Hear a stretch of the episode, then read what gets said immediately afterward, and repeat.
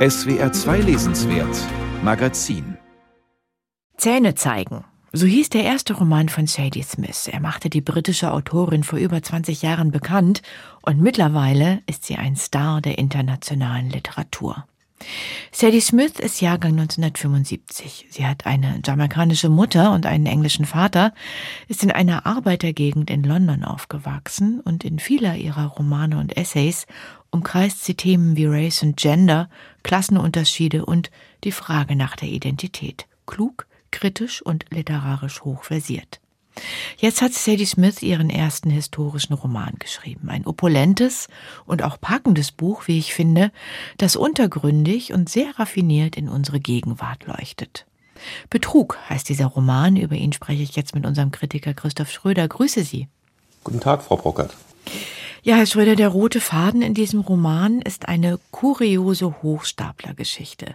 Die hat sich wirklich ereignet, Mitte des 19. Jahrhunderts in England. Und zwar hat sich da ein Mann als Adliger ausgegeben, als ein verschollener Adliger und hat sogar dessen Erbe angetreten. Das ging eine Weile gut, aber, und davon erzählt Sadie Smith, später hat dieser Mann Schlagzeilen gemacht. Warum? Ja, in diesem Titchborn-Prozess, so heißt der Mann nämlich, geht es um einen Adelsspross namens Roger Titchborn. Der wurde so Mitte des 19. Jahrhunderts von seinen Eltern auf Reisen geschickt, weil er nämlich ein unstatthaftes Verhältnis mit seiner Cousine angefangen hatte. Seine Spur verlor sich im Jahr 1858. Man vermutet, dass er bei einem Schiffsunglück ums Leben gekommen ist. Und plötzlich dann acht Jahre später taucht ein Mann in London auf, der behauptet, eben jener Roger Titchborn zu sein. Das Problem war, dieser Mann war ungeschlacht, ungebildet, sprach kein Französisch, hatte nicht die geringste Ähnlichkeit mit dem Original, und seine Mutter wollte diesen Betrüger als ihren Sohn mhm. wiedererkennen und erkannte ihn auch als Erben an. Und als die Mutter gestorben war, hat die Familie diesen Mann sofort verklagt. Der hat sich dann tatsächlich auch als Betrüger entpuppt, als aus Australien eingereister Metzger. Und dieser Prozess bildet den roten Faden des Romans. Das ist zum einen sehr, sehr lustig, weil sehr komisch geschildert. Zum anderen aber kann Sadie Smith daran auch wunderbar den Klassenkonflikt im viktorianischen England und diese Frontstellung arm gegen reich illustrieren. Dieser Scharlatan wird nämlich auch unterstützt von den Zeitungen zu einem Held der Massen. Und die Armen identifizieren sich auf eine Art und Weise auch mit diesem Underdog. Also eindeutig, sie identifizieren sich mit ihm und sie sagen, ja, endlich wird's denen da oben mal richtig gezeigt. Erzählt wird das Ganze aus der Perspektive einer Frauenfigur namens Eliza Touché. Sie ist die Cousine eines Schriftstellers, den es ebenfalls wirklich gegeben hat, William Ainsworth. Und diese Eliza Touché, das ist eine interessante Figur, intellektuell begabt, scharfzüngig, politisch, eine faszinierende Figur sogar, würde ich sagen. Wie ging es Ihnen?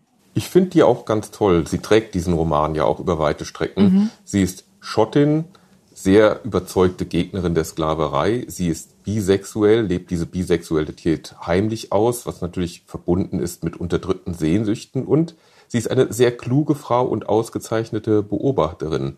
Und sie ist zugleich aber auch das Paradebeispiel einer Frau in dieser Epoche, deren Schicksal es nämlich ist, von wesentlich weniger klugen Männern unterdrückt zu werden.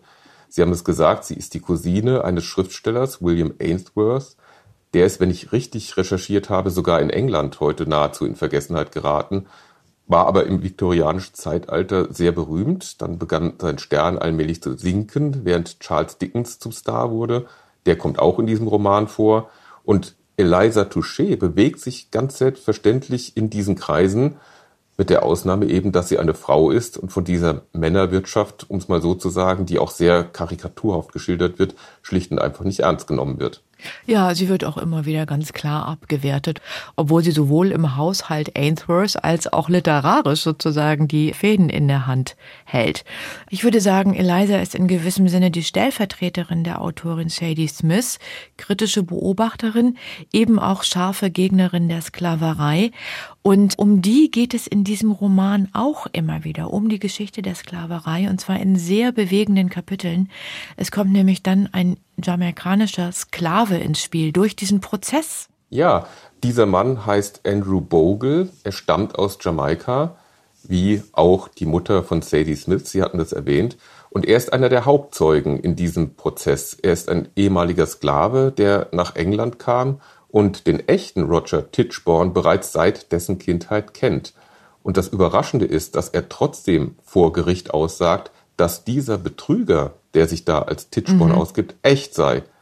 Und das wiederum fasziniert Eliza Touché als Beobachterin und sie spricht diesen Andrew Bogle an und bittet ihn, seine Geschichte zu erzählen. Und diese Geschichte ist tatsächlich eine von Grausamkeiten und Unmenschlichkeiten der englischen Kolonialherren geprägte Erzählung. Und ich glaube, da kommen wir dann sehr dicht an den Kern dessen, was das Buch ausmacht. Denn zum einen wird hier über einen Umweg dann doch Eliza Touché, die kluge Frau, zur eigentlichen Autorin. Und sie formuliert auch eine Theorie ziemlich gegen Ende des Romans, nämlich die, dass es England eigentlich gar nicht gibt, dass dieses Land bloß aus Dinnereinladungen und Internaten besteht. Das ist eine sehr schöne Formulierung. Und dass all das, was die Engländer wirklich tun wollen, anderswo geschieht, soll heißen in den Kolonien. Mhm. Man merkt schon, dieser Roman Betrug ist wirklich sehr vielschichtig und er ist, das muss ich sagen, leider etwas unübersichtlich, vor allem durch die vielen Figuren, für die man sich so ein Personenverzeichnis gewünscht hätte. Ich bin trotzdem wahnsinnig gerne dran geblieben, aber man muss schon auch sehr konzentriert lesen, um die Fäden zusammenzuhalten, oder? Ja, das muss man. Der Roman ist zerklüftet, würde ich mal sagen. Mhm. Er ist zersplittert in seiner Chronologie. Aber ich glaube, das hat einen Grund und Sadie Smith hat in einem Interview auch selbst darüber gesprochen. Die Lebensläufe dieser Figuren, also der Figuren, die ihr wirklich wichtig sind, jemand wie Bogle beispielsweise, sind nicht geradlinig und sie sind deswegen nicht geradlinig, weil sie von Kolonialherren sozusagen aufgesplittert wurden. Und ich glaube, was Sadie Smith unbedingt vermeiden wollte, das war so ein gemütlicher Roman aus dem viktorianischen Zeitalter. Sie möchte ihre Leserinnen und Leser irritieren und auch wach halten. Und das gelingt natürlich mit dieser Form ausgezeichnet. Das heißt ja nicht, dass der Roman nicht zugleich auch sehr kunstvoll gebaut wäre. Also er ist nicht willkürlich aufgesplittert. Es gibt Motive, die in unterschiedlicher Form immer wiederkehren. Ein Beispiel ist das Motiv einer Tretmühle, die sehr, sehr drastisch geschildert wird. Also ein Instrument, mit der Sklaven auf Jamaika bis aufs Blut gequält wurden und die dann als Metapher später immer wieder auftaucht. Mhm. Das ist versiert gemacht, es erfordert Konzentration. Ich hatte das große Glück, den Roman im Urlaub zu lesen, zwei Stunden am Morgen, zwei Stunden am Abend, aber schon mehr oder weniger in einem Zug. Das verlangt dieses Buch auch von einem, aber ich finde, es belohnt einen auch sehr reich. Es geht um Sklaverei, es geht um Kolonialismus und Rassismus, es geht um Feminismus, es geht um Klassengesellschaft. Das sind nur einige Themen, die Sadie Smith hier bearbeitet. Wo schlägt für Sie das Herz dieses Buchs? Also ich glaube, Rassismus und Sklaverei sind die bedeutsamsten Themen. Das sind ja auch die Themen neben der Klassengesellschaft, mit denen Sadie Smith sich immer auseinandergesetzt hat. Aber man sollte diese Titchborn-Geschichte, glaube ich, nicht unterschätzen. Ich meine, ein Mann, der ganz offensichtlich ein Blender ist, der trotzdem von den Massen als Held gefeiert wird, weil er es denen da oben mal richtig zeigt und der damit auch noch zum gefeierten Medienstar wird. Ich glaube, das kommt uns doch irgendwie sehr bekannt vor. Also ich glaube, es ist auch ein Roman, und das ist nicht unwichtig, über die Magie von Fake News. Ja, das stimmt. Wem würden Sie diesen Roman empfehlen? Nur hartgesottenen Sadie Smith-Fans? Nein, auf keinen Fall, weil ich kann auch nicht von mir behaupten, ein hartgesottener Sadie Smith-Fan zu sein. Ich habe Bücher von ihr gelesen, mir haben die auch gut gefallen. Und mir hat dieses Buch auch ausgesprochen gut gefallen. Ich würde sagen, jedem, der die Zeit hat und die Geduld hat, sich auf ein kleines Leseabenteuer einzulassen, sei dieser Roman wärmstens empfohlen, denn die Freude an dieser Lektüre kommt dann irgendwann von ganz allein.